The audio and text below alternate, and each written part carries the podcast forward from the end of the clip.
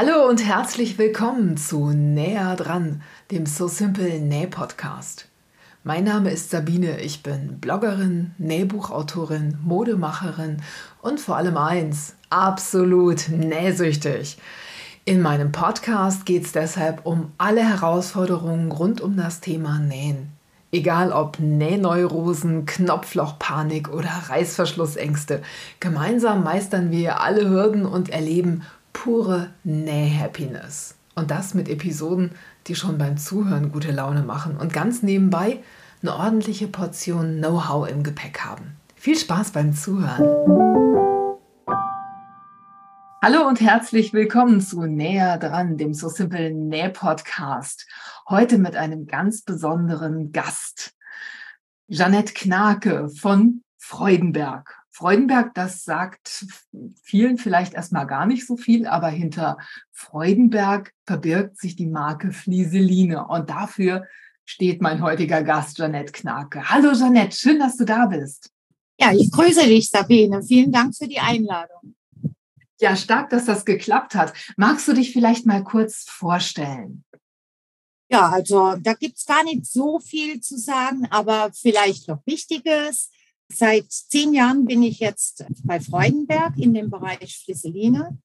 Und Flisseline teilt sich ja auch so ein bisschen auf in äh, Hobbyschneider, Maßschneider, Fachhandelbereich, Großhandelbereich. Und ich betreue im Prinzip alles im Nordwestrahmen von Deutschland.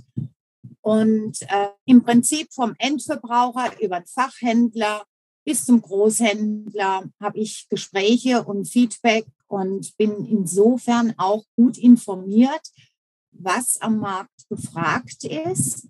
Und bei Flieseline haben wir immer wieder so eine kleine Lücke, wo wir feststellen, da ist noch ein höherer Erklärungsbedarf. Und ähm, dafür darf ich ja heute bei dir als Gast sein. Ja, das stimmt. Ich habe im Vorfeld auch mal bei Instagram und bei Facebook gefragt, welche Fragen denn eigentlich so die Hobbynäher bewegen im Zusammenhang mit Flieseline und habe natürlich auch selber ein bisschen recherchiert. Und wir werden uns heute im ersten Flieseline Podcast, es wird mehrere geben, werden wir uns so allgemein über das Thema unterhalten und mal so einen ersten Aufschlag wagen. Ich muss vorweg sagen, wir haben heute kleine akustische Probleme bei Jeannette. Wenn Jeannette redet, haben wir immer so ein bisschen Nebengeräusch. Ich hoffe, dass wir das noch ein bisschen rausfiltern können. Falls nicht, das, was Jeanette zu sagen hat, ist mega interessant und mega profund. Also es lohnt sich trotz der Störungsgeräusche gut zuzuhören und richtig was zu lernen dabei. Jeanette, lass uns mal mit der vielleicht wichtigsten Frage aufschlagen. Warum sollte ich überhaupt Flieseline benutzen? Ich kann doch einfach auch Stoff benutzen, oder nicht? Man kann generell alles. Das ist korrekt. Es ist eine Frage des Anspruchs. Und wenn ich mit Flieseline von der Bekleidung über Accessoires, über den Taschenbereich in den Deckenbereich einfach mal so Schritt für Schritt da durchgehe, dann habe ich mit der Unterstützung von Flieselinen im Einlagebereich Bekleidung schon einen erhöhten Komfort. Das heißt, die Nähte sind einfach gesicherter. Stoffe werden flexibler im Einsatz. Bis zur Taschenaccessoire-Richtung, dort habe ich einen hundertprozentigen Stand des Modells. Ne, wenn man sich so eine Klatsch mal vorstellt, die muss flach und schön stark innen befestigt sein. Dann gibt es große Shopper, die müssen weich und ein bisschen volumig sein. Und ohne Flieseline-Produkte ist das schwer hinzubekommen. So wie du es jetzt gerade beschreibst, kann ich mir das vorstellen. Ich habe einfach eine 100% Baumwollwebware und dadurch, dass ich Flieseline benutze, ist das Spektrum wofür ich das Teil benutzen oder das, den Stoff benutzen kann, wesentlich größer. Also ich kann nicht nur eine Bluse draus nähen und einen, einen festen Kragen damit machen, sondern ich kann es eben auch für einen Rucksack benutzen zum Beispiel. Meinst du das so? Genau. Also wenn wir mal gerade bei dem Baumwollstoff bleiben. Und Baumwollstoff ist eigentlich auch generell der Einstieg, das beste Material als Hobby näher damit zu starten. Man muss ja auch seine Nähmaschine erstmal kennenlernen. Und die ersten Nähte müssen erfolgreich sein, damit man motiviert und mit Spaß bei der Sache bleibt.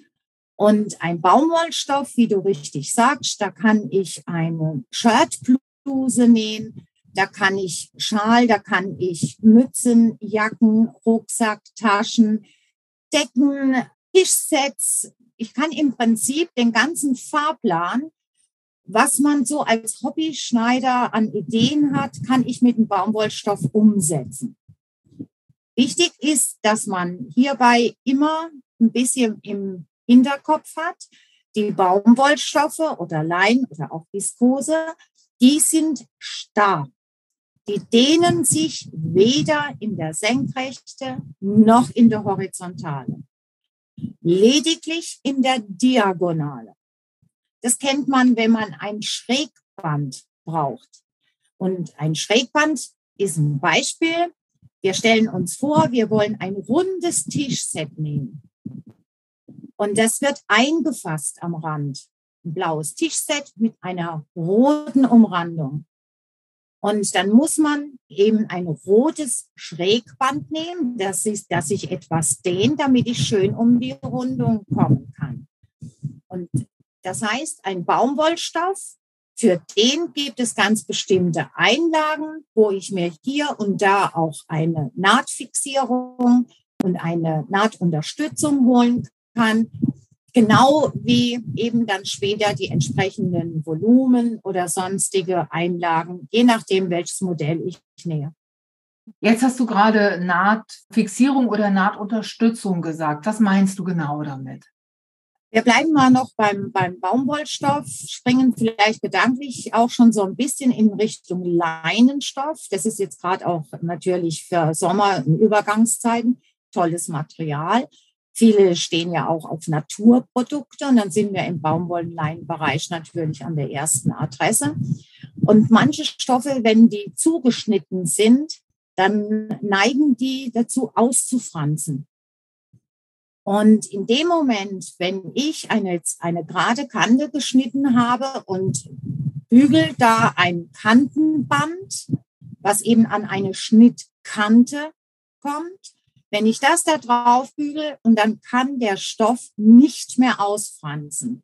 Das ist für mich eine Sicherheit, wenn ich an der Overlook-Maschine arbeite. Dann ist das eine schöne, gefestigte und unterstützte Naht. Das heißt, die Maschine, die Stiche gehen quasi in zwei Stoffe statt nur in einen.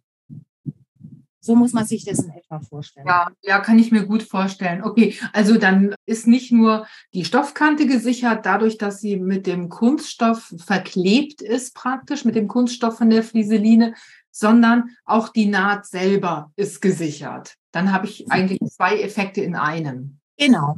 Und wenn man beim Baumwollstoff jetzt, wir denken uns in Richtung Shirt oder Bluse, wir haben einen Armausschnitt und da haben wir einen abgerundeten Ausschnitt. Und da wird, gibt es auch ganz speziell das Formband.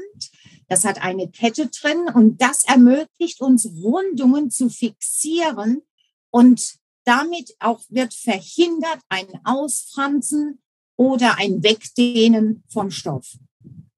Jetzt hast du gerade gesagt, eine Kette, also zwei Sachen. Erstmal, wenn ich so einen, runden Ausschnitt zugeschnitten habe aus Webware, dann ist das ja ein bisschen wie Schrägband. Ne? Den muss ich ja auch behandeln. Meine Kollegin Birgit nennt das immer wie ein rohes Ei, wenn sowas schräg zugeschnitten ist. Dann kann ich daran nicht ziehen oder so, sondern mhm. dann schon das Respektieren, dass der Stoff dann auch wirklich fragiler ist, als wenn ich im Fadenlauf schneide. Ne? Ja. Und du hast jetzt gerade Kette gesagt. Das mhm. ist keine, keine Kette im, im eigentlichen Sinne, sondern. Nein, das ist keine Schmuckkette in dem Sinn. Und da sind auch keine Metallteile drin. Nein, das ist einfach ein Fließband, was bei Freudenberg hergestellt wird. Und da ist wie eine genähte Kette drin. Ein Vlies kann man aufdehnen Und es muss aber dann auch schon wieder einen Stabilisator haben, dass es nicht geneigt ist, sich zu überdehnen. Und dafür ist dieses Formband. Es hat eine breitere und eine kürzere Seite. Und somit kann man es wunderbar an diesen Schnittkanten, die etwas abgerundet sind, fixierend aufbügeln. Sonst ist vielleicht auch die Verlockung recht groß, den Ausschnitt ein bisschen zu dehnen, das Vlies ein bisschen zu dehnen beim, beim Aufbügeln und dann ist es irgendwann össelig. Dann sieht es irgendwann, wenn ich es dann vielleicht nach innen falte oder säume oder was, dann ist es faltig und gerade am Ausschnitt will man es ja nun auch schön haben. Ich gucke gerade die ganze Zeit auf deine schöne Bluse übrigens. Ist die selbst genäht? Ja. Ich liebe Leinen für den Sommer aber ich habe da auch zwei, drei verschiedene Typen an Gewebeeinlagen tatsächlich im Einsatz. Und ich nähe halt schon ein bisschen länger als nicht erst seit gestern. Und der Anspruch wird halt von Jahr zu Jahr auch wesentlich höher, je länger man näht. Also das sieht natürlich wie ein edles Designerstück aus, was du da anhast. Ähm, für alle, die nicht gucken können, ich mache gleich mal ein, äh, Screenshot, äh, dass ich den vielleicht mit einfügen kann in unsere äh, Show Notes. Jeanette hat eine, ja, das ist so ein Eierschalen weiß als Grundton und dann mit roten und blauen Blüten und Blättern und so mit einem ganz schicken Kragen und einfach ja ein ein wunderschönes Teil und hm, ich bin ein bisschen neidisch. Ich sitze hier in meinem T-Shirt und bin ein bisschen neidisch. Alles zu seiner Zeit, will ich mal sagen. Ne? Aber als ich vor zehn Jahren bei Freudenberg angefangen habe, muss ich ganz ehrlich sagen, waren einfache T-Shirts und einfache Taschen so die Hauptprojekte, durch die ich mich so durchgearbeitet habe. Auch mal ein Tischläufer oder Tischsets. Ne? Für die Kinder ist es auch immer ein tolles Geschenk, wenn man so ein paar Tischsets mal nähen kann.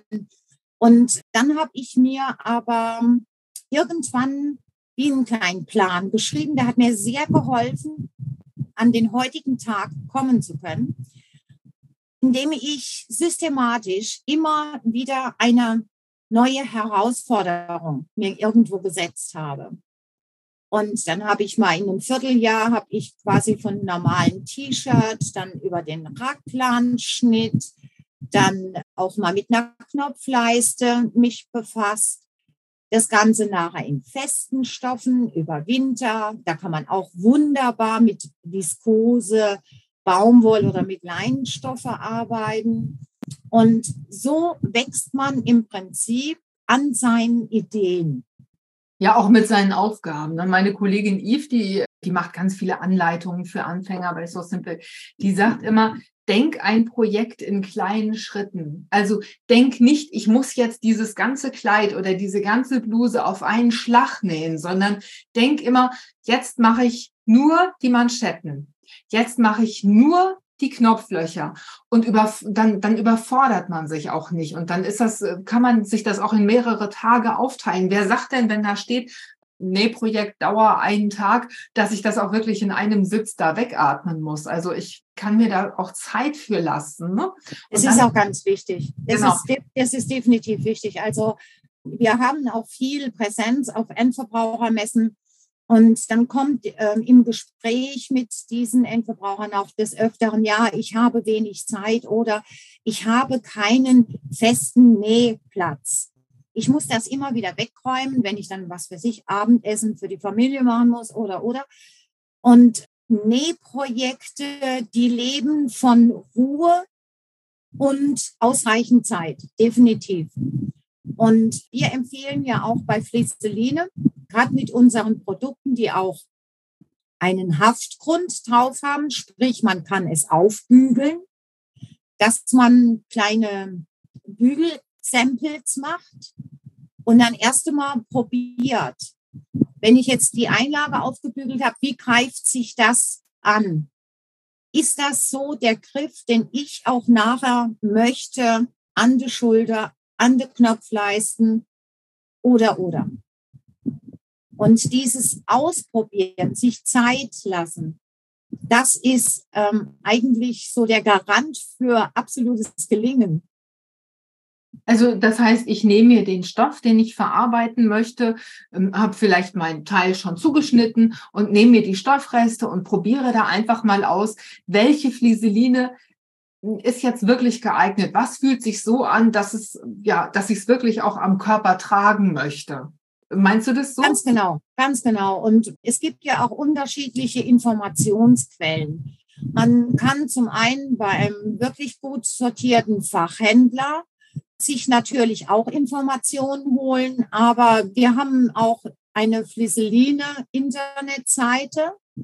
Da haben wir auch kleine, kurze Drei-Minuten-Filme über entsprechendes immer Einlagen eben für Bereiche oder Fixierungen für Taschen etc.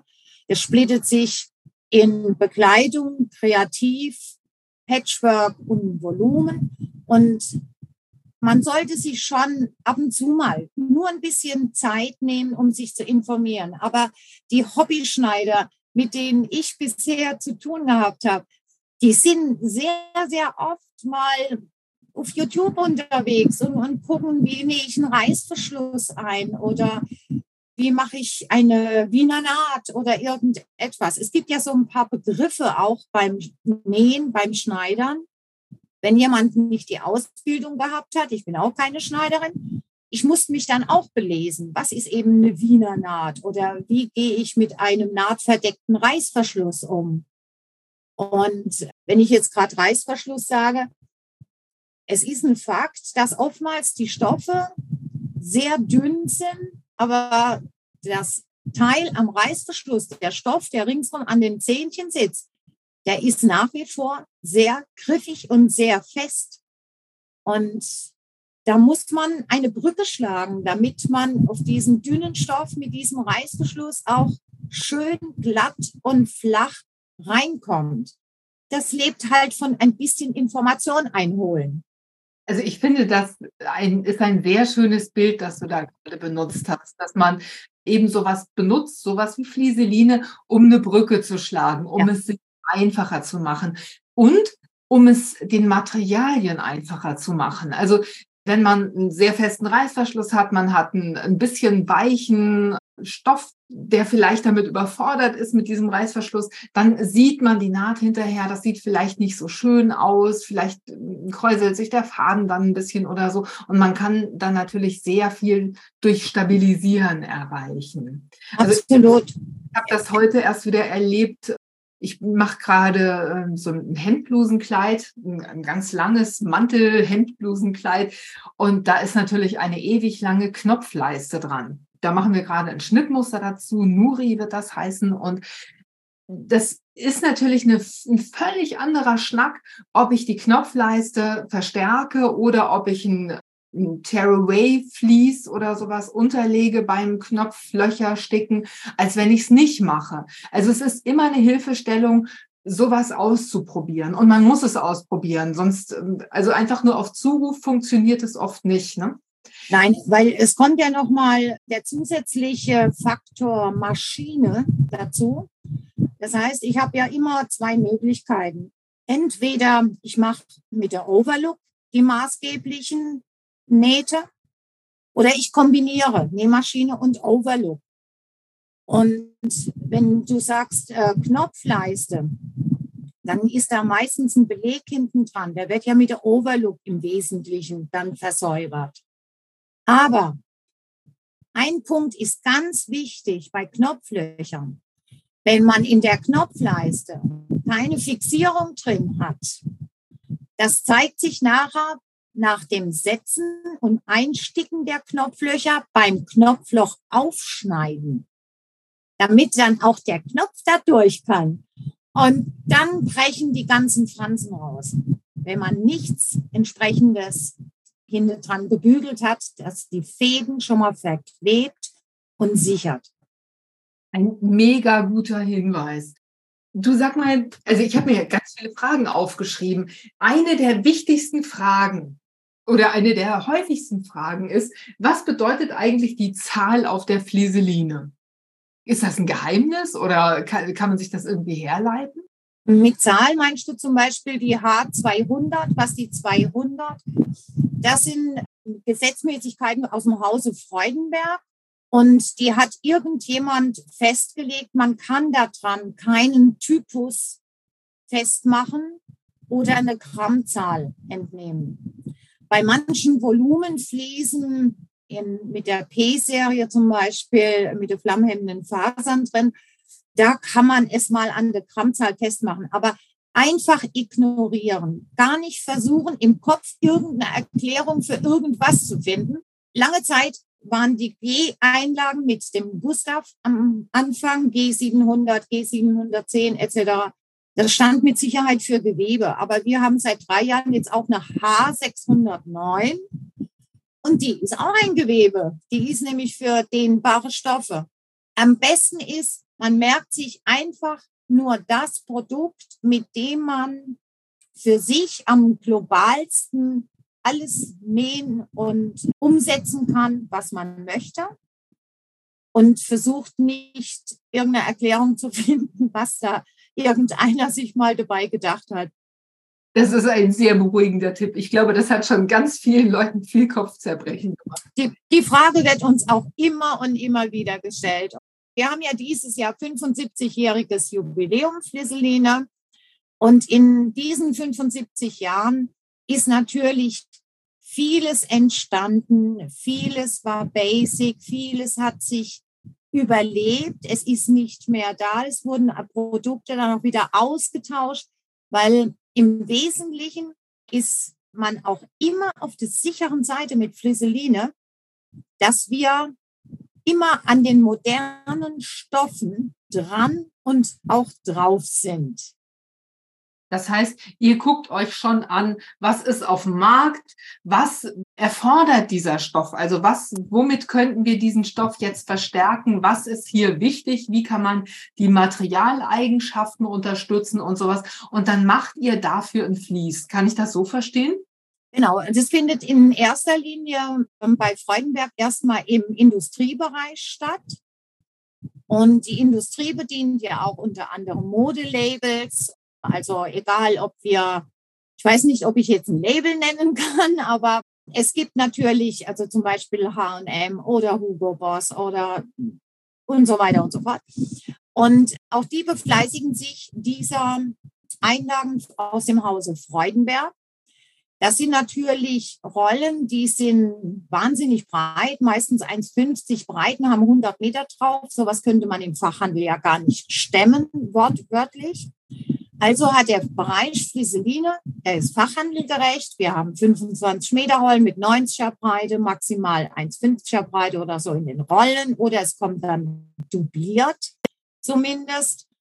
Und alles, was in der Industrie läuft, kann auch, wenn bei uns der Bedarf ist, dass in den Fachhandelbereichen ganz bestimmte Stofftypen auftauchen, dann können wir uns diese Produkte natürlich auch rüberziehen. Das heißt, die Stoffhersteller kommen ja immer mit neuen Sachen. Also wir wollen natürlich gerne nachhaltig nähen. Dann wird geguckt, kann man aus Holzresten, aus Milchresten, aus China-Gras, aus weiß ich was, aus Hanf kann man Stoffe herstellen. Und ja, was brauchen dann diese Stoffe, damit sie in der Mode oder mit den Schnittmustern, die so auf dem Markt sind, gut funktionieren? Ist das so? Genau so. Und wir hatten das ja auch gehabt, also gut, so die letzten zweieinhalb Jahre sind ja nicht so bahnweisend. Durch Corona, da ist vieles an Wissen versickert, will ich mal vorsichtig ausdrücken. Vorher war dieser Hype auf Jersey. Ne? Wir hatten ja eigentlich bis vor 15 Jahren nur feste Stoffe. Mal eins, zwei, drei Jerseys dabei, ganz klar. Aber momentan, wenn man in ein Fachhandelgeschäft für Stoffe reingeht, man hat manchmal bis zu 90 Prozent nur dehnbare Stoffe. Also Jersey, Maschenware, Viskose Stretch, also Stoffe mit Elastananteil, weil wir es ja alle gemütlich haben wollen. Die, unsere Klamotten müssen sich doch dehnen und müssen doch quasi gerade bei uns Mädchen auch mal mitwachsen über ein, zwei Kilo hinweg und so. Da hilft uns natürlich das Jersey-Material.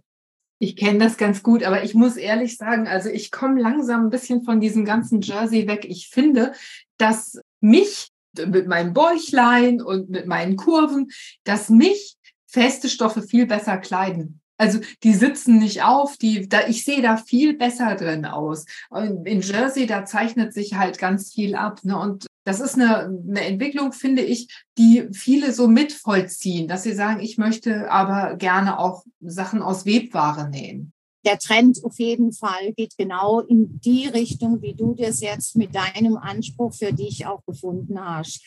Es war eben dieser Hype auf Jersey, dann kamen die Overlook-Maschinen. Jeder Nähmaschinenhersteller hat ja quasi auch einfache Overlook-Maschinen für den durchschnittlichen Geldbeutel, will ich es mal formulieren, an den Markt gebracht. Dann wurden T-Shirts stapelweise genäht für eben von, von, von Baby bis, bis zur Oma hoch. Dann irgendwann war auch dieser Punkt überschritten. Dann kam hinzu, dass eben Corona Einzug gehalten hat. Viele haben Masken genäht, viele auch mit unseren Fliesen dann drin, weil das ein bisschen Filtereffekt hatte. Und dann wurden ja wieder die festen Stoffe genäht für diese Masken, sprich Baumwollstoff und Viskose. Also meistens aber Baumwollstoff. Und das hat natürlich auch seine Spuren hinterlassen. Das heißt, wenn jemand vorher nur Jersey genäht hat, jetzt mal wieder Tuchfühlung wörtwörtlich mit dem festen Stoff aufgenommen hat, auch festgestellt hat, dass ganz bestimmte Schnitte auch nur mit festen Stoffen gehen.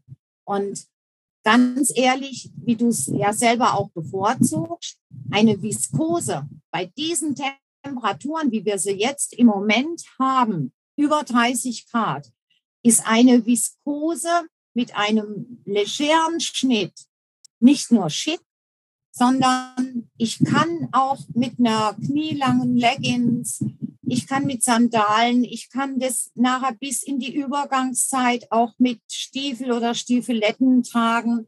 Und eine Viskose ist einfach feminin.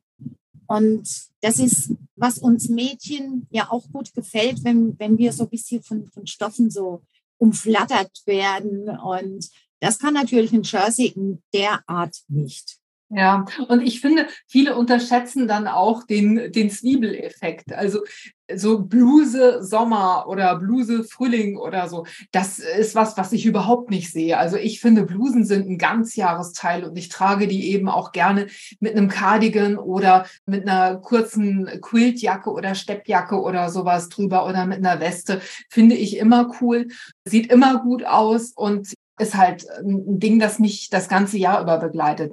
Die ganzen Trends sind ja auch, wie man das bei teuren Labels sieht, auf diesen Stufenlook aufgebaut.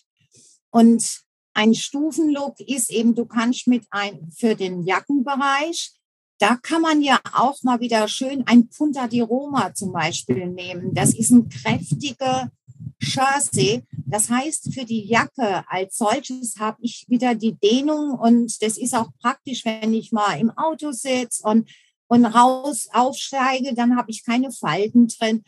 Und man kann ja mixen und gerade in diesem Stufenlook, da kannst du ja eben bei einer Jacke mit Punda di Roma anfangen, dann hast du die Bluse, das ist eine Viskose, dann kann da unten drunter ein bisschen Spitzenteil rausgucken und das Ganze ist mit Jeans und dann vielleicht auch einer peppig genähten Jersey-Socke in Boots oder in, in Sneaker.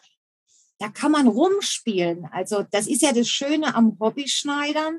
Es gibt ja keine Gesetze, die uns vorschreiben, das geht und das geht nicht. Das entscheiden wir schon selber. Ja, das ist ein Teil der Selbstermächtigung, die einem das Nähen ja irgendwie auch ermöglicht. Ne? Also mich unabhängig äh, zu machen von von dem, was die Mode mir diktiert. Also wenn die mir sagen, Größe 48 solltest du aber bitte nicht erstens, zweitens, drittens tragen, dann sage ich Edge Badge. Ich mache das trotzdem. Ich mache das aber genauso, wie ich das will und aus den Stoffen und Farben, die mir gefallen. Also von der Stange, das, das ist dann nicht mehr. Ich will übrigens noch mal einmal nachschicken. Ich nehme natürlich immer noch Sachen aus Jersey. Ich mache Yoga jetzt auch nicht im feinen Webwareblüschen, sondern da nähe ich mir ein legeres Zipfelshirt und eine Leggings dazu und kann das dann zum Sport tragen oder so. Aber auch da ist Punta di Roma zum Beispiel, also wird ja auch manchmal Romanit genannt. Das ist für mich der Stoff, weil der tatsächlich sehr fest ist, weil er sich nicht wellt und weil die Nähergebnisse dadurch wirklich extrem schön sind. Und der sitzt nicht auf. Gerade für Kurven ist das was sehr Schönes. Die bildet der nach, aber er sitzt nicht so, so aufdringlich auf. Also das ist immer ein schöner Stoff, finde ich. Ja, das ist auch so ein ganz Jahresteil, eben Ausnahme, wenn es draußen mal 36 Grad hat. Jeanette, eine Frage, die mir immer wieder gestellt wird und wo ich eigentlich achselzuckend vorm Rechner sitze und gar nicht so richtig weiß, was ich schreiben soll, ist, wenn mir irgendjemand schreibt, du hast ja für die Tasche Deko viel Light empfohlen. Also ich schreibe immer dazu, welches Vlies für, welches ja, genau, für welches äh, Schnittmuster geeignet ist. Manchmal kannst du ja auch Alternativen nennen und kannst sagen, wenn du möchtest, dass die Tasche etwas weicher ist oder ein bisschen patchworkig aussieht, dann kannst du halt auch ein H630 nehmen oder so. Aber jetzt die Frage, wenn ich kein Deko für Light da habe, kann ich nicht auch Flieseline H250 doppelt nehmen. Und da weiß ich nicht. Also ich habe das auch schon mal gemacht. Es verstärkt natürlich auch doppelt. Mein Nähergebnis war nicht so schlecht, aber es ist natürlich nicht berechenbar eigentlich, oder? Ja, also die H250 ist etwas papierig im Griff, so nennen wir das. Und vor zwei, drei Jahren haben wir dann auch die H250 bei uns in den Informationsbroschüren vorne aus dem Bekleidungsbereich rausgenommen und haben die jetzt nach hinten in den Kreativbereich angesiedelt. Und bei einer Tasche muss man vielleicht eines berücksichtigen, will ich die waschen? Wenn ich mir eine weiße Leinentasche Beispiel nähe und die natürlich als Lieblingstasche, eine Lieblingstasche, was zeichnet das aus? Ich trage sie ständig, ich schleppe die überall mit hin. Die ist bei Wind und Wetter, ist sie mit mir draußen unterwegs. Es kann ja sein, dass die auch mal ein paar Schmutzspuren abbekommt oder so. Wenn ich eine Tasche nähe, die ich später garantiert öfters wasche, dann sollte ich von vornherein auf ein etwas hochwertigeres Produkt, will ich mal sagen, mich entscheiden, weil das dann das Lieblingsstück perfekt macht. Das macht das Lieblingsstück insofern perfekt. Es kann überall mit hin, es kann hundertmal gewaschen werden. Es macht jede Lebenssituation mit mir mit, wo ich es mit mir führen möchte. Also du willst jetzt nicht sagen, dass Flieseline halt ein H250 nicht hochwertig ist, aber sie ist nicht unbedingt dafür geeignet, 150 Mal gewaschen zu werden. Was würdest du denn stattdessen nehmen? Mit hochwertig will ich einfach so ein bisschen differenzieren zwischen einer Fließeinlage und einem Gewebe. Ein Gewebe besteht immer aus Fäden. Und das ist natürlich dann auch ähnlich dem Stoff, auf das ich es aufbügel. Ich habe Faden neben Faden als Stoff und habe Faden neben Faden auch als Einlage hinten dran. Das heißt, es gibt feste Taschen, Fliese oder feste Fliese, die, mit denen man zum Beispiel H250 ersetzen könnte. Auf jeden Fall. Also ich gehe da immer gerne in diese Baumwoll-Batist-Abteilung. Das ist die G700 oder die G740. Und da entscheide ich mich, nehme ich die einfach und die habe ich auch schon für eine Taschenklappe zum Beispiel, für so eine kleine Beuteltasche, die man einfach nur so als Farbklecks mal um sich bindet, damit das Kleid jetzt einfach mal noch mal eine ganz andere Farbe punktuell hat und so. Und da kann man so eine kleine Tasche nehmen, geht sehr gut mit der G700, wenn es etwas stärker sein soll gehe ich schon in Richtung Decoville Light oder, oder. Auf jeden Fall ein ganz toller Hinweis. Wir werden in einem der nächsten Podcasts nochmal auf das Thema Taschen und Taschenfliese eingehen. Und da werden wir nochmal genauer drüber sprechen. Wie viele Arten von Flieseline gibt es denn überhaupt? Und kann man, kann man die irgendwie ganz grob untergliedern? Zahlenmäßig möchte ich mich jetzt gar nicht festlegen, weil wir schon wieder an der Weiterführung, Erweiterung unseres Programmes sind. Wir haben die Bereiche Bekleidung. In diesem Bereich Bekleidung finden wir von le super leicht, will ich es mal formulieren, bis schwer Gewebeeinlagen, aber auch Fließeinlagen, die sehr dünn sind optisch, aber in ihrer Konsistenz und von ihren Gewichten natürlich Differenzen von ganz, ganz leichten Stoff bis zum schweren Stoff. Dann haben wir im Kreativbereich. Im Kreativbereich, da befindet sich auch das Thema Sticken. Ein ganz, ganz großes, spannendes, interessantes Thema, auch draußen im Moment ist es gerade wieder ein richtiger Hype. Das finden wir beim Kreativprogramm und diese ganzen Stabilisatoren von der Schabracken eben über Decoville. Und dann haben wir den im Patchwork- und Volumenbereich. Und nicht zu vergessen ist der Bänderbereich.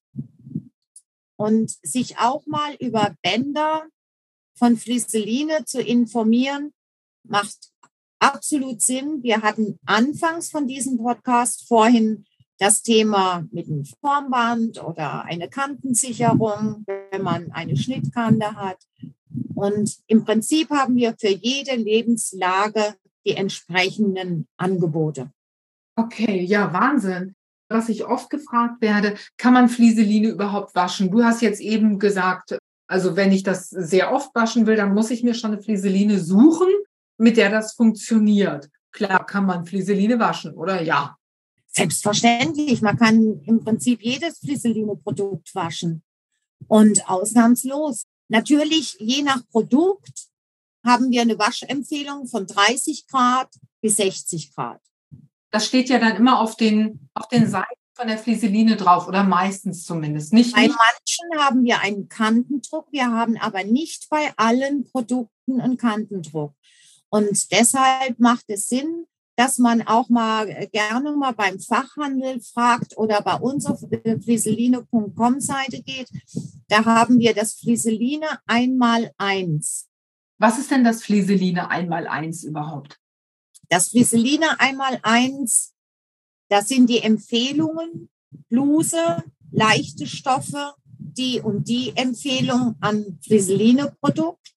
Dann sind auch die Pflegehinweise, mit wie viel Grad wasche ich es, kann ich es in einen Trockner packen, kann ich das reinigen lassen. Alle wichtigen Informationen stecken da drin.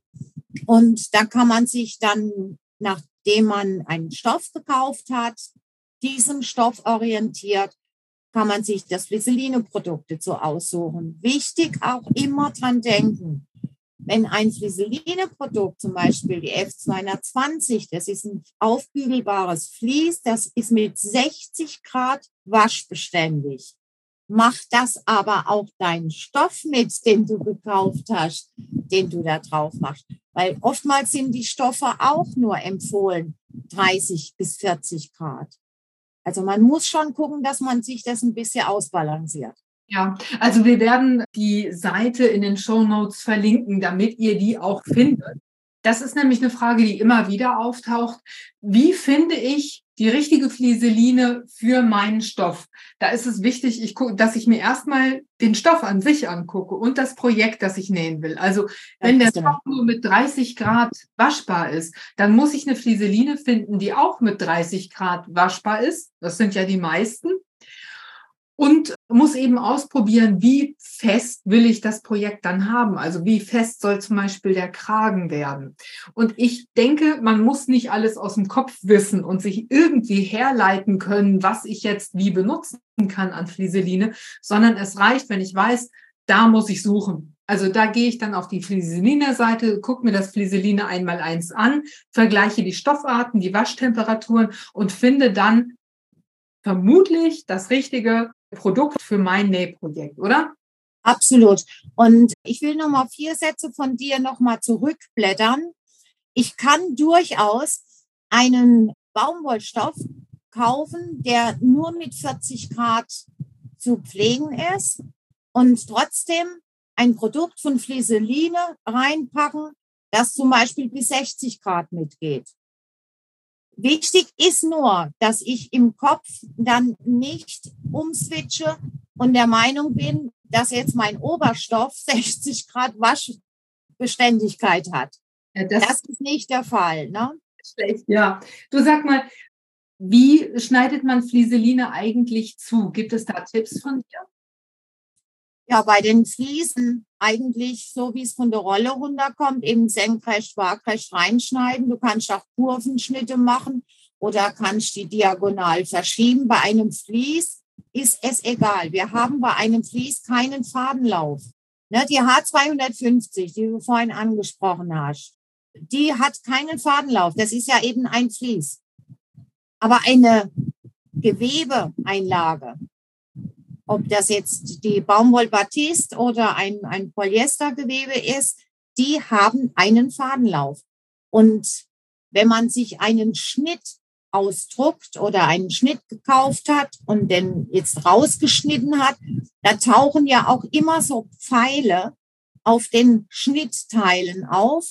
Und das ist die Richtung vom Fadenlauf, wo dieses Schnittteil entsprechend angelegt wird, wenn das Gewebe oder der Stoff zugeschnitten wird.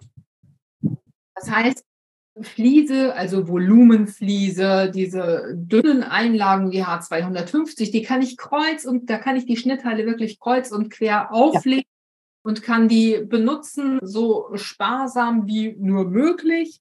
Aber Gewebeeinlagen für Kragen zum Beispiel oder für Taschenklappen oder so, da sollte ich, wenn ich eine Gewebeeinlage benutze, da wirklich den Fadenlauf respektieren und auf auch berücksichtigen beim Zuschnitt. Ganz genau. Und ob ich den ganzen Spaß dann mit einer Schere oder mit einem Rollschneider zuschneide, das ist dann gehupt wie geduppt, würde man ja, Oma. Das ist äh, auch so schnittteilabhängig natürlich. Ne? Es gibt äh, natürlich Schnitte bei Rucksäcke zum Beispiel. Da hat man vorwiegend gerade Teile. Die lassen sich wunderbar äh, mit den Schneidematten und dann, ich empfehle da immer so ein äh, Patchwork-Lineal, weil dann hast du 60 Zentimeter da kannst du richtig Druck geben, sodass der Stoff auch schön fest äh, gedrückt ist zum Rollschneider schneiden. Naja, Aber dann, Schere kommt eh auch. Ja, klar. Klar, viele sind ja so Scheren-Junkies. Ich kaufe immer nur welche und benutze dann immer meine Rollschneider. Aber mit Patchwork-Lineal und Rollschneider, dann hast du es halt super akkurat. Und äh, bei Taschen sieht man das oft, wenn du nicht akkurat gearbeitet hast. Ne? Ja, da kommt es oft auf einen Millimeter an. Das ist leider so. Sag mal, wie bewahrt man eigentlich Flieseline am besten auf? Also ich würde eine Flieseline, so wie ich es bei mir auch im Atelier pflege, immer Licht abgewandt. Das heißt nicht direkt am, am Sonnenstrahl, Fensterbereich platzieren. Nach Möglichkeit keine Räume zum Lagern nehmen, die eine sehr hohe Luftfeuchtigkeit besitzen. Eine normale Wohnung, irgendwo in der Ecke, in Schubladen, unterm Tisch oder irgendwo die Rolle an die Seite, an die Wand lehnen und dann ist das optimal. Unsere Produkte haben kein Verfallsdatum, sind aber wie zum Beispiel auch der Schaumstoffbereich natürlich ein bisschen lichtempfindlich. Also keinen direkten Sonnenstrahl aussetzen und dann hat man da lange gut.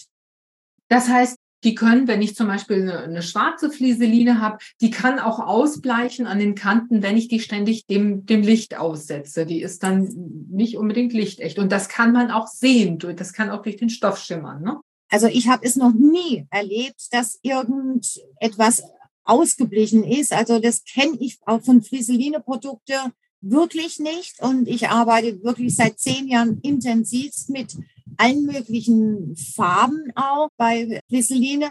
Wir haben da eine Hautfarben, wir haben Ecru und dann klar schwarz oder Graphit. Und man nimmt automatisch die Rolle und stellt sie eben nicht direkt in, in sonnebelastete Fenster. Aber du sagst nicht geknickt, sondern gerollt auf der Rolle nach Möglichkeit. Auf der Rolle ist immer am sympathischsten, weil man ja doch oftmals gerade im Taschen- und im Bekleidungsbereich, bei Decken ist es sowieso nachher dann eher Pflicht, dass es A immer schön glatt ist, weil auch ein, eine Einlage mit dem Haftgrund, die kann man nicht glatt bügeln, bevor man sie auf den Stoff draufbringt. Deswegen sollte das immer schön flach sein. Man kann die mal so zusammenfalten. Natürlich, wir haben ja auch Volumenfliese, die doppelt dubliert sind, weil die sind 2,44 Meter breit. Das heißt, die müssen doppelt dubliert sein, damit man sie überhaupt beim Fachhändler durch die Tür und dort ins Regal auch bringen. Und ähm, aber zwischen einfach nur gefaltet oder zusammengeknüllt, das sind eben Welten. Ne? Ja, das stimmt. Also ich habe sie schön aufgerollt und dann mit einem, ich mache mir immer so Jersey-Bänder, mit denen ne, ähm, binde ich die dann schön zusammen, das sieht dann süß aus und dann stelle ich die aufrecht in, in, in, so einen Korb, in so einen großen alten Einkaufskorb, da stehen die dann in der Ecke und dann habe ich immer das, was ich gerade brauche, da komme ich dann auch gut dran. Das finde ich immer ganz praktisch. Wir hatten ja vorhin hast du das Thema angeschnitten hier mit Kantendruck. Und oftmals ist ja so, wenn, wenn ich jetzt im Fachhandel, ich habe mir jetzt meinen Baumwollstoff gekauft und dann eins, zwei Flisseline, Einlagen dazu. Wenn ich jetzt zu Hause ankomme und das Ganze auseinanderfalte und dann stelle ich fest, oh, die ein oder andere Einlage hat ja gar keinen Kantendruck. Aber ich habe die Information vom Fachhändler oder mich vorher eben bei Flisseline informiert ich weiß, es ist jetzt eine G700 und dann kann ich ein kleines Stück oben abschneiden, G700 draufschreiben, mache mir das an einen Zettel dran mit Büroklammer oder so und das kann ich archivieren. Das heißt, wenn ich im halben Jahr noch einmal diese Einlage rausnehme, dann habe ich ja in meinem Archiv, habe ich die Kennzeichnung und dann weiß ich wieder genau, welches Produkt das ist. Das hilft, die Produkte wieder zuordnen zu können. Mega guter Tipp. Ich habe übrigens gesehen, manche nehmen auch das so Simple Nähjournal für sowas. Nicht nur dafür, sondern auch für Stoffswatches, also Stoffquadrate, wo sie dann aufschreiben, wie der Stoff zusammengesetzt ist und so, wofür, für welches Projekt sie das benutzt haben. Also man muss nicht das so Simple Nähjournal haben, aber so ein einfaches Notizbuch, wo man einfach sowas mal reinklebt, reinheftet und sich seine Notizen macht es ist praktisch wie, wie eine Gehirnprothese und es hilft ganz ungeheuer. Ich, ich schlage da auch meistens die Brücke ähnlich wie beim Backen. Beim, wenn man einen Kuchen backen will, dann geht man von, mit einer Selbstverständlichkeit an ein Backbuch oder ins Internet und dann hole ich mir das Rezept und druck mir das aus. So, dann habe ich das ja archiviert. Im Hobbybereich sollte ich das genauso machen. Dann bin ich immer auf der sicheren Seite und bin immer gut informiert. Naja, und ich muss bei Schnittmustern dann auch nicht bei Null anfangen, sondern dann kann ich sehen, da bei diesem Schnittmuster, das habe ich um fünf Zentimeter in der Taille verlängert und dann kann ich das, dann ist, sind Erfolge reproduzierbar. Dann genau. muss ich immer wieder den gleichen Fehler machen, sondern kann einfach auf mein Erfahrungswissen zurückgreifen. Und ja. da Gold wert. Also man kann sich natürlich ganz viel Erfahrungswissen von anderen anlesen, aber selber Erfahrungen machen und äh, das für sich festhalten, das finde ich, das ist nochmal eine ganz andere Qualität, weil das eben so persönlich ist. Ne?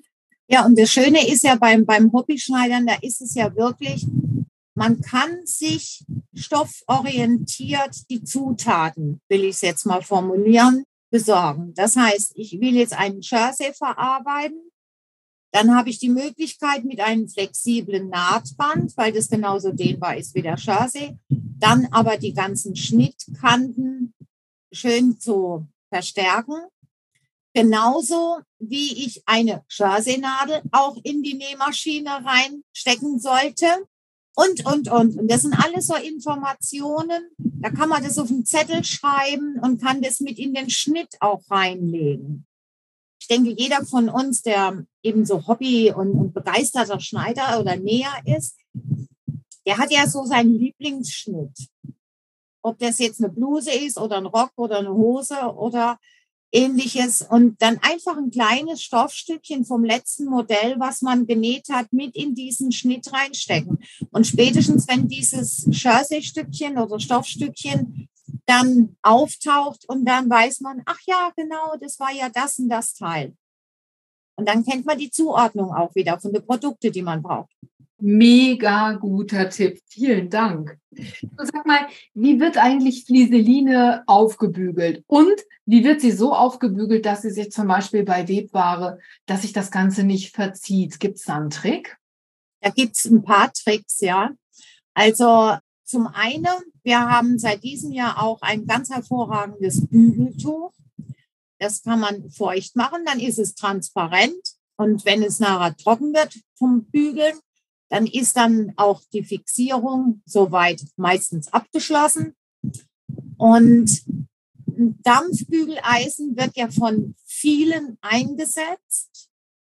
Wir empfehlen immer Bügeleisen, feuchtes Tuch mit Druck und Hitze hat man dann die Fixierzeit schön eingehalten, ein optimales Ergebnis. Was genauso wichtig ist wie die Bügelzeiten einzuhalten, ist natürlich auch die Auskühlphase dem Modell zu gönnen. Und da kann man gerne mal so, wenn man ein Band aufgebügelt hat oder unter einem Beleg jetzt eine, eine Einlage aufgebügelt hat, einfach hochnehmen und zur Seite legen. Dann ist das schon mal weg von der warmen Stelle, wo man ja vorher gebügelt hat. Und dann lässt man das ein bisschen auskühlen. Wichtig bei Gewebeeinlagen, wenn die aufgebügelt werden, nicht mit dem Bügeleisen schieben. Da kann man ja auch mal, wie ich anfangs von dem Podcast gesagt habe, eine kleine Bügelprobe machen. Und wenn man sich vorstellt, man hat einen blau-weiß gestreiften Stoff, ich bügel da jetzt was drauf und schiebe mit dem Bügeleisen, dann kann ich da Wellenlinien bekommen ist meistens unschön, weil das dann nicht mehr schnittoriginal ist. Ja, das kann ich mir vorstellen. Also im Prinzip kann man sich so erklären, auf den Gewebeeinlagen ist eine Kunststoffschicht oder insgesamt auf, auf Bügeleinlagen gibt es eine Kunststoffschicht und die schmilzt bei Bügelhitze. Das heißt, die wird flüssig. Die verbindet sich in flüssiger Form mit der Rückseite vom Stoff. Und wenn ich die dann sofort vom warmen Bügelbrett runternehme und sofort verarbeite, kann das erstmal sein, dass die vielleicht noch ein bisschen klebrig ist oder dass sie sich verzieht. Auf jeden Fall ist sie nicht stabil. Ich nehme immer als Beispiel den Heißklebepistole. Ja. Wenn ich mit einer Heißklebepistole jetzt so ein Stück aufbringe von diesem flüssigen Kunststoff, solange das warm ist und dann ist das noch in Arbeit. Dann kann man es verformen, dann kann man es noch beeinflussen und verändern. Und nach dem Auskühlen ist das fest, da ist es stark, da hält es. Und so ähnlich ist es auch mit unseren Haftgrundbelegungen. Ich muss mal eine Frage stellen die mir jetzt auch bei Instagram gestellt worden ist. Wie ist das mit Lamifix und Flisofix? Warum lösen die sich nach einer Weile wieder ab? Hat man da irgendwas nicht richtig gemacht oder ist das, liegt das einfach in der Natur der Sache? Wir haben da zwei Produkte mit zwei verschiedenen Anwendungsbereichen zu tun. Das Lamifix, der Ursprung des Gedankens war von Freudenbergs Seite, damit laminiert man Stoffe, damit sie wasserabweisend sind.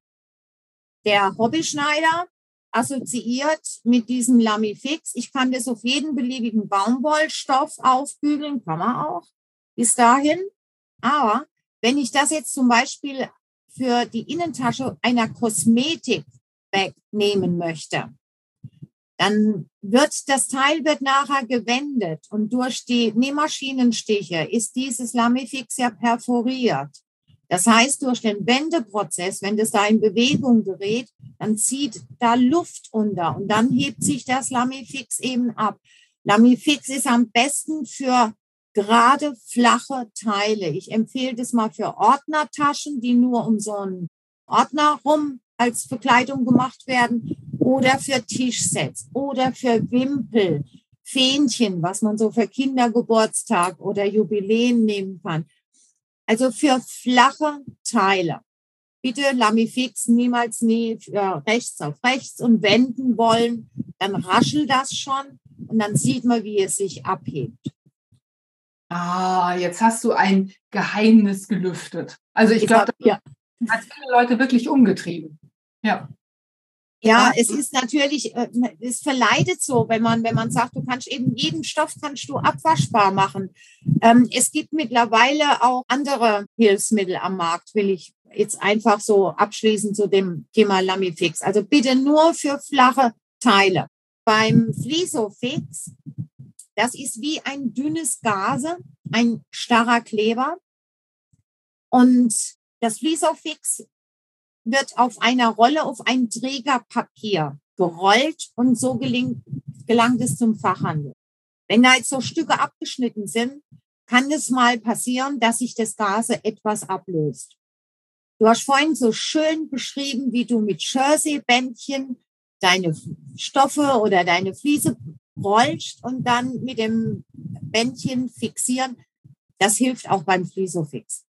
Also das, das Produkt an sich nimmt keinen Schaden, wenn es sich vom Trägerpapier ablöst. Es lässt sich halt dann nur nicht sicher aufbewahren. Es sollte in der Nähe von dem Trägerpapier immer bleiben. Das ist einfach das Produkt, ne? dass, dass sich diese, diese, dieser Kunststofffilm immer so ein bisschen von diesem Trägerpapier lösen will. Also ist, ist kein Problem, kann man einfach zusammengerollt lassen und zusammengerollt ja. aufbewahren und dann das Stück so abschneiden, wie man das dann gerade braucht. Ja. Ist Flieseline luftdurchlässig, wurde hier gefragt. Ich nehme an, du hast das ja eben schon mal angesprochen, das kommt noch aus der Corona-Maskenzeit. Ja, also generell sind unsere Produkte ähm, mit wenigen Ausnahmen luftdurchlässig. Also alles, was im Faserbereich ist oder ähm, die Schabracken, die sind auch wie kleine Pünktchen, dieses Material. Und das ist alles luftdurchlässig, will ich mal sagen, bis hoch zum Volumenfläß. Die einzigen beiden Produkte, die ich jetzt so aus dem Stand die er mit Luft undurchlässig definieren würde, ist ein Decovil I und Decovil I Light. Das ist wie ein Waschleder. Das ist von der Konsistenz her einfach geschlossen. Ja, okay, kann ich verstehen. Ich habe noch ganz viele Fragen, also welches Vlies für Knopfleisten, welches für Strickstoffe und sowas. Aber da werden wir noch zu kommen. Also wir werden uns in den nächsten Podcasts nochmal drüber unterhalten, welches Vlies jetzt genau und für welches Projekt und ähm, was du da empfehlen kannst und deine Tipps und Tricks. Du bist ja ein, ein wandelndes Flieseline-Lexikon, muss man ja sagen. Und ja, also ich bin manchmal, wenn ich gerade mich jetzt so mit dir unterhalte und dann bin ich manchmal von mir selber überrascht, muss ich sagen. Aber das ist halt, so wie ich anfangs auch sagte, man muss immer in, in einzelnen kleinen unterschiedlichen Kategorien sich ranarbeiten. Und ich muss dir auch gestehen, ich mache es wie die Juristen. Die kennen nicht jeden Paragraphen, die wissen aber, wo sie nachgucken müssen. Und ein ähnliches Wissen oder eine Schublade, die habe ich mir von Anfang an zugelegt. Und damit kommt man eigentlich sehr gut durchs Leben.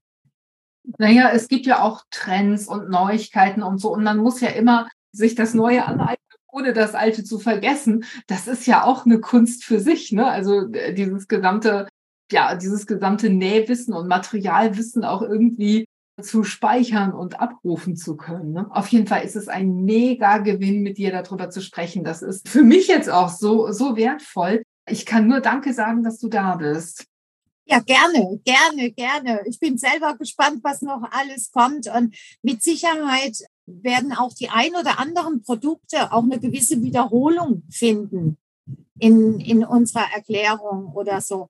Aber das zeigt letztendlich am Ende auch die Vielseitigkeit auf. Und ich denke, auch jeder, der dann diesen Podcast hört, wird irgendwann auch an dem Punkt stehen, dass er sagt, boah, wow, was ich schon alles genäht habe und wie breit ich aufgestellt bin und ich kann was zum Verschenken machen, ich kann was für dies machen und jenes machen. Und das ist doch die Motivation, von der leben wir doch alle, wenn wir kreativ sind. Ja, absolut. Also du hast uns heute auch schon ganz viel an die Hand gegeben, mit dem man jetzt auch praktisch arbeiten kann. Also zum Beispiel deine Bügelanleitung. Da war jetzt wirklich ganz viel dabei, was auch für mich total neu war. Und ich werde dieses Bügeltuch von Flieseline, das werde ich in die Show Notes packen damit ihr das dann auch findet, wenn ihr es haben wollt. Also ich werde mir das auf jeden Fall bestellen und ausprobieren und bin sehr gespannt. Also ich werde das bestimmt beim nächsten Podcast schon erzählen, wie das dann funktioniert hat und ähm, ja, ob das gut funktioniert hat, wovon ich ja ausgehe. Ja, und es ist vor allen Dingen auch zeitgemäß. Das heißt also, wenn ich da jetzt mal zum Beispiel ein bisschen Fliesofix mal dran gebügelt habe aus Versehen oder ich habe damit einen Pulli drauf gemalt und dann ab in die Waschmaschine waschen und dann kommt es wieder clean raus und dann ist das für die Ewigkeit. Wahnsinn. Das bringt mich zur letzten Frage, aber eine Frage, die so den ein oder anderen Hobbynäher, die ein oder andere Hobbynäherin total wahnsinnig macht. Ich habe Flieseline aufgebügelt und zwar habe ich das Bügeleisen mal wieder auf die falsche Seite vom Vlies aufgesetzt. Das heißt, ich habe jetzt den ganzen Kunststoff an der Bügeleisensohle hängen. Was mache ich jetzt? Ja, erstmal ärgert man sich, ganz klar. Wir haben einen Bügeleisenreiniger bei Flieseline und damit geht das ganz hervorragend runter. Wenn so etwas passiert ist, aber dann nicht auf dem Bügeltuch abbügeln, sondern dann nimmt man irgendein altes Stück Stoff, was man eh nicht mehr nimmt. Und das zieht man im Prinzip, zieht man das Bügeleisen da dran ab und dann ist es wieder clean. Und bei Dampfbügeleisen auch bitte immer ein Auge drauf haben. Die Dampfdüsenpunkte ohne am Dampfbügeleisen, das sind so Vertiefungen. Und es kann sein, dass dann hier der ein oder andere Rest sich da reingeklemmt hat. Das muss man dann halt auch mal mit einem Stückel Stoff und dem Bügeleisenreiniger rausholen. Aber das wird absolut clean. Das kann passieren. Übrigens eine Frage auch, die mir oft gestellt wird bei Produktschulungen. Wenn ich jetzt eine Gewebeeinlage auf die rechte Stoffseite gebügelt habe, kriege ich das auch wieder runter? Also in der Regel antworte ich dann immer, wir sind stolz, dass unsere Haftgründe sehr, sehr gut halten. Aber wir wollen das natürlich vorwiegend auf der Stoffrückseite haben. Am besten ist einmal schwebend bedampfen und dann kann man versuchen, die Gewebeeinlagen nochmal abzulösen. Dann kann man den Rest, der da drauf ist, wenn er nicht voll fixiert war vorher, auch so abtragen. War da richtig mit Druck und feuchtes Tuch und volle Pulle draufgebügelt, ja, dann würde ich empfehlen, ein neues Stück Stoff zu nehmen. Also das ist dann auch einfach irgendwann Lehrgeld, das man zahlen muss, oder? Ja, das passiert jedem von uns. Ich denke, da ist jeder durch. Und in der Regel ist ja auch der Mensch so konzipiert. Wir leben und entwickeln uns auch mit und an unseren Erfahrungswerten. Und immer die schlechten Erfahrungen, die, die sind ja immer am lehrhaftesten von allem. Ne? Genau, also wenn immer alles glatt geht, da nehme ich kein Wissen mit meistens. Nee, man muss ja auch ein bisschen Spaß an der Sache haben. Und manchmal denkt man sich doch auch, boah, wo hatte ich jetzt nur meinen Kopf, ne? dass mir das passiert ist. Aber ja, es ja. ist alles, alles zu ertragen, alles zu überbrücken. Ich denke auch, also sportlich nehmen und sich nicht über verschüttete Milch im übertragenen Sinne. Genau, und wenn man irgendwo ein Loch aus Versehen reingeschnitten hat, einfach mal gucken, kann ich da einen Abnäher dran machen zum, zum Abdecken. Und wenn der Abnäher nicht hilft, dann mache ich mit Flisofix oder Stretchfix eine Applikation vielleicht drauf. Ich werde kreativ und fange noch mit dem Sticken an. Also, wenn wir nicht in unserem Bereich flexibel sind, wer ist es dann? Oh, weißt du was, das war ein wunderschönes Schlusswort. Ich könnte mich noch stundenlang mit dir unterhalten und das werde ich auch. Ich werde unsere Zeit, die wir für unsere Podcasts reserviert haben, weitlich nutzen. Das ist mir jetzt schon klar. Jeanette, ich danke dir ganz herzlich, dass du mir heute Rede und Antwort gestanden hast. Magst du noch ein Schlusswort sagen? Hast du, hast du noch irgendwas im Petto, was du, was du uns noch mitgeben willst oder willst du deine Geheimnisse bis fürs nächste Mal für dich behalten? Nee, ich möchte einfach so eine für mich tragende kleine Lebensphilosophie vielleicht loswerden. Lasst euch nie von eurem Stil abbringen. Und das, was ihr in eurem Kopf habt, wie ein Endmodell aussehen soll, kann keiner wissen. Ihr entscheidet, was ist für euch richtig. Und das, was andere sagen, das sind andere Geschmacksrichtungen, das seid nicht ihr. Lasst euch nicht irritieren. Ich wünsche nach wie vor wahnsinnig viel Spaß. Auch mal bei der einen oder anderen Panne mit dem Lächeln drüber gehen. Haben wir alle gemacht. Und einfach motiviert bleiben. Oh, ganz lieben Dank, Jeanette. Euch allen sage ich vielen Dank fürs Zuhören. Schreibt uns gerne eure Fragen in die Kommentare und seid beim nächsten Mal wieder mit dabei. Für heute sage ich vielen Dank und bis bald. Tschüss. Tschüss. Das war's für heute. Ich hoffe, dieser Podcast hat dir den ein oder anderen Aha-Moment beschert. Schreib mir doch mal in den Kommentaren, ob dir unsere Tipps weiterhelfen. Wenn du magst, lass mir ein Like und ein Abo da, dann bleibst du immer auf dem Laufenden und bekommst direkt eine Info, wenn ich wieder eine neue Episode veröffentliche. Für heute sage ich vielen Dank fürs Zuhören und Happy Simple Sewing. Bis zum nächsten Mal. Tschüss.